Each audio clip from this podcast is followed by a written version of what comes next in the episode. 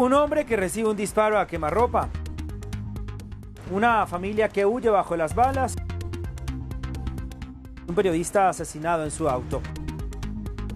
Las ciudades de mayoría árabe de Israel están atravesando una ola de violencia especialmente mortífera. Al menos 75 personas fueron asesinadas en 2022, delitos que son atribuidos a bandas criminales. Más del 70% de los homicidios de Israel se producen en la comunidad árabe, que solo representa el 20% de la población. El periodista asesinado a principios de septiembre se llamaba Nidal Akbaria.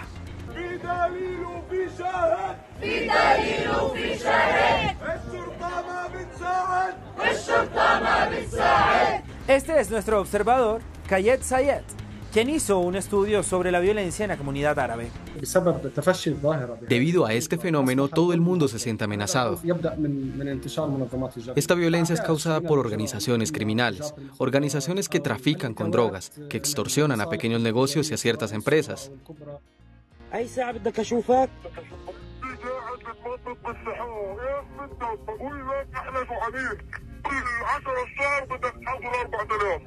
También existe la práctica de la usura ilegal, un negocio que recauda enormes sumas de dinero.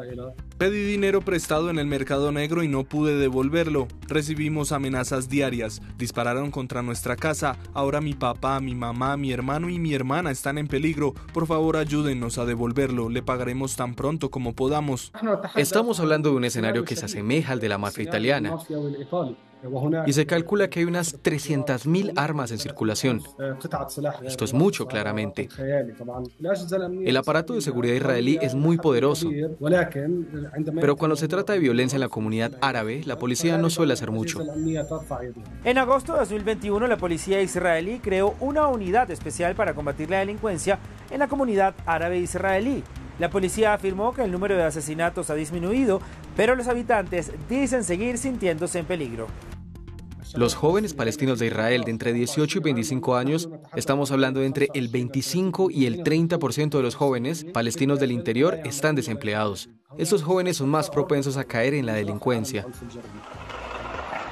Hoy en día, el delincuente se ha convertido en un modelo que los jóvenes tratan de imitar. Tras la publicación de este estudio en marzo, pusimos en marcha un programa para intervenir a nivel de los municipios, con proyectos de fomento del empleo y los valores, porque la solución debe ser social. No podemos construir una sociedad a base de soluciones en materia de seguridad. La unidad especial de policía denominada Safe Route ha informado haber realizado más de 2.000 detenciones desde el año pasado, pero incluso hoy en día solo el uno de cada cinco asesinatos cometidos en la comunidad árabe es resuelto, en comparación con el 70% de los casos que afectan a los ciudadanos judíos.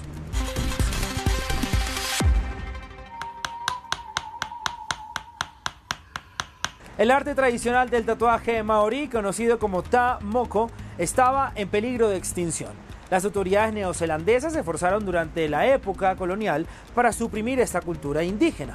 Pero 50 años después, el tamoco está lejos de extinguirse. De hecho, ha experimentado un renacimiento sin precedentes. Nuestro observador, Mokouri Arrangi Smith, es uno de los pocos artistas que trabajan para revivir esta práctica en su cuenta de Instagram. Él nos cuenta más.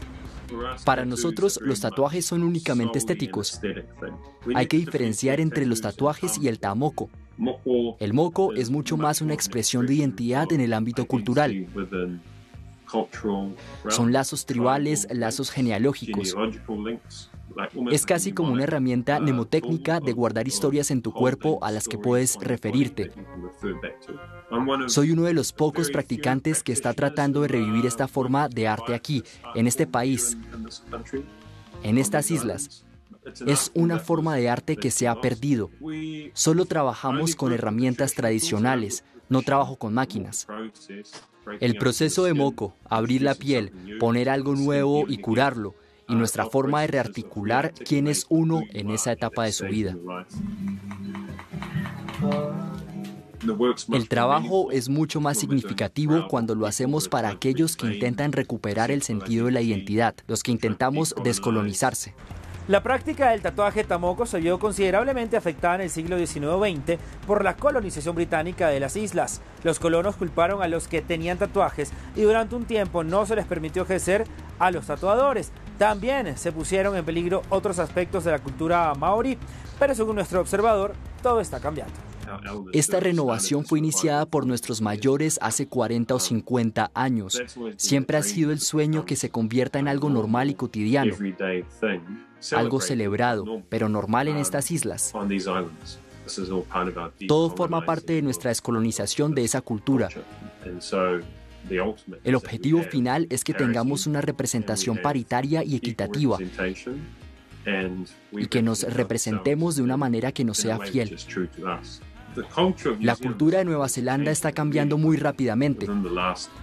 En los últimos 4 o 5 años se ha dado un giro de 180 grados y hay una aceleración de la integración del mundo maorí en lo que es Nueva Zelanda predominantemente blanca.